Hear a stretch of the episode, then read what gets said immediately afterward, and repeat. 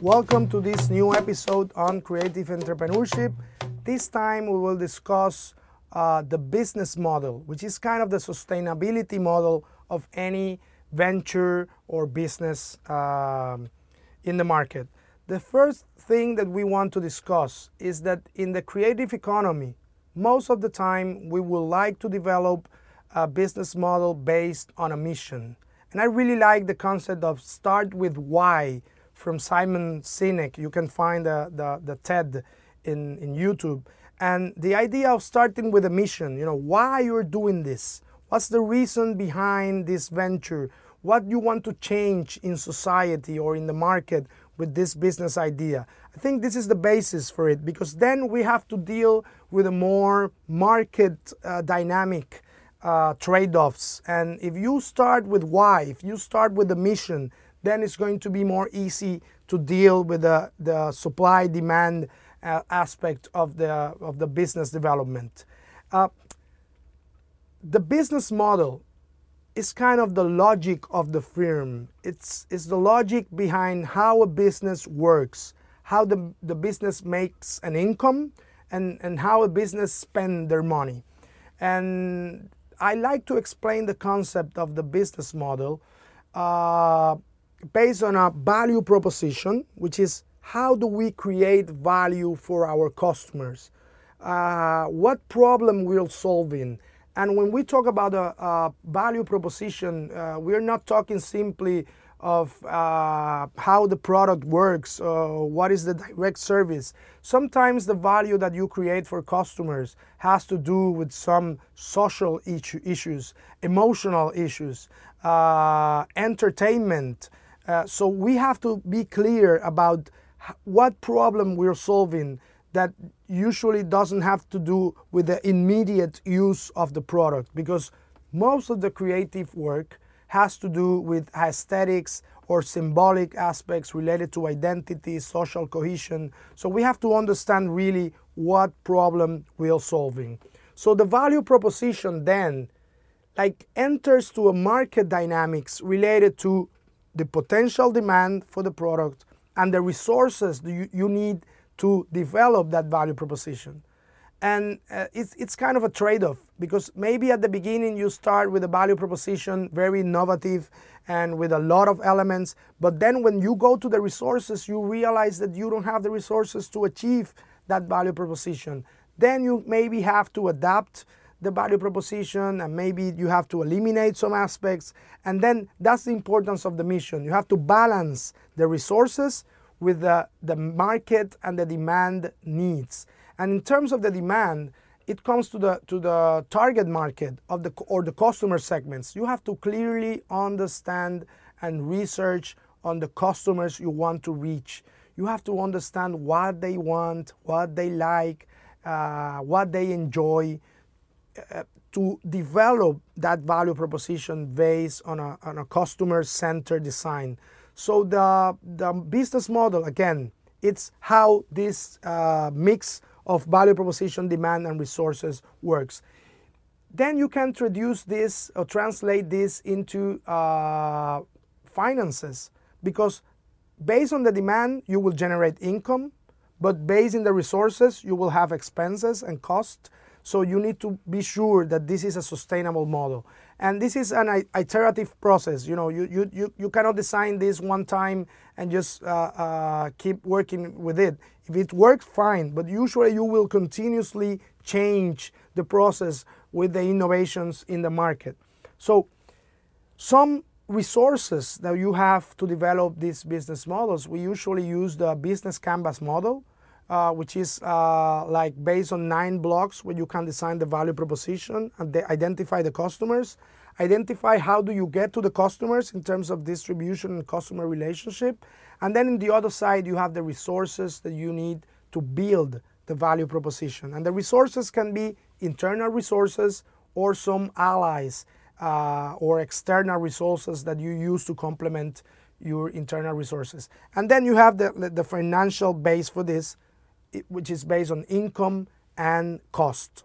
So again, the business model is not any other thing than the sustainability model that guarantees that a, that a business idea is going to work uh, in the long run. Some, in some cases, when where some creative products are based on projects, you can use the logic model, which is a very valuable resource for entrepreneurs. And the, the logic model is based on planning backwards. It's going to the impact, uh, defining what impact you want to make in some, some group, but then defining the outcomes that you need to get that to that impact, which is kind of the short-term impact.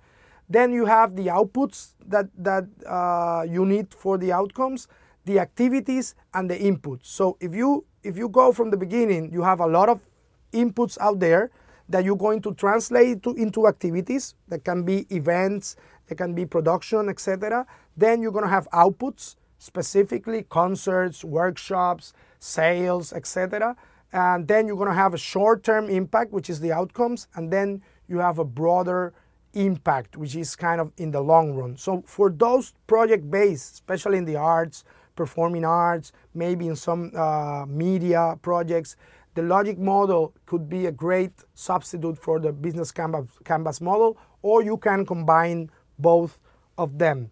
Um, also, after developing the business model, one recommendation that we that we have is to get into the formalization of the project. Sometimes we start we start in the other way. We created the business, we create the corporation or the LL, LLC or society, and uh, then we realize that the business model doesn't go well with that business structure. So I recommend going into the business model and then deciding which business structure is better for that business model and you have some legal structure. Each country has their the different legal structure. Usually, usually they have the individual business, which is based on the on the on the individual and on, or the phrase of doing business as. Sometimes this is the most simple way to start a business. Uh, then, if you are a couple of partners, then you can do uh, the society uh, model, and then you can move into the corporation, which is kind of the more structured and protected business structure. But then you have some hybrids like the uh, limited liability company in some countries. So look for legal advice or look for uh, tax advice because usually the, the, the model, the structure model, uh, the business structure model has to do has implications for accounting and also for, for, for legal aspects. So look for external advice to understand which of the models work best for you.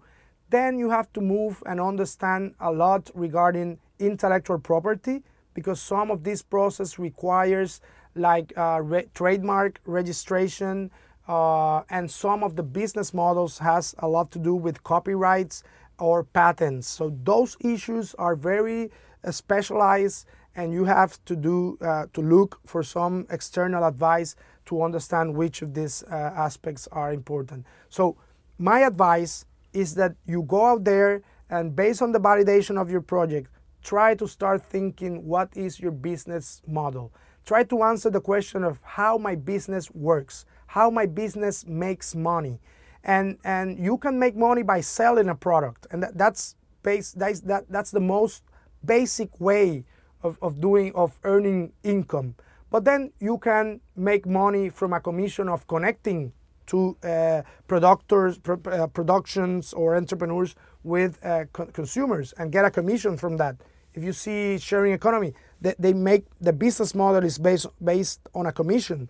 Uh, you can rent instead of uh, of, say, uh, of, of, of, selling something.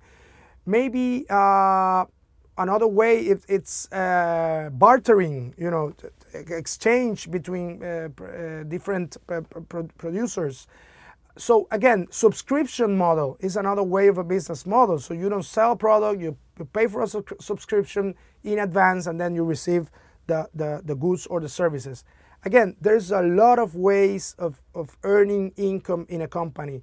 And the way do you do it, that you do it, it's called the business model. So try to think how to be innovative, not just in the creative product, but in the business model for your creative venture. So try to think about that, look a lot of, of information out there, and uh, design a business model that works for your business idea. In the next chapter, we will move into the managerial part of creative entrepreneurship. See you on the next episode.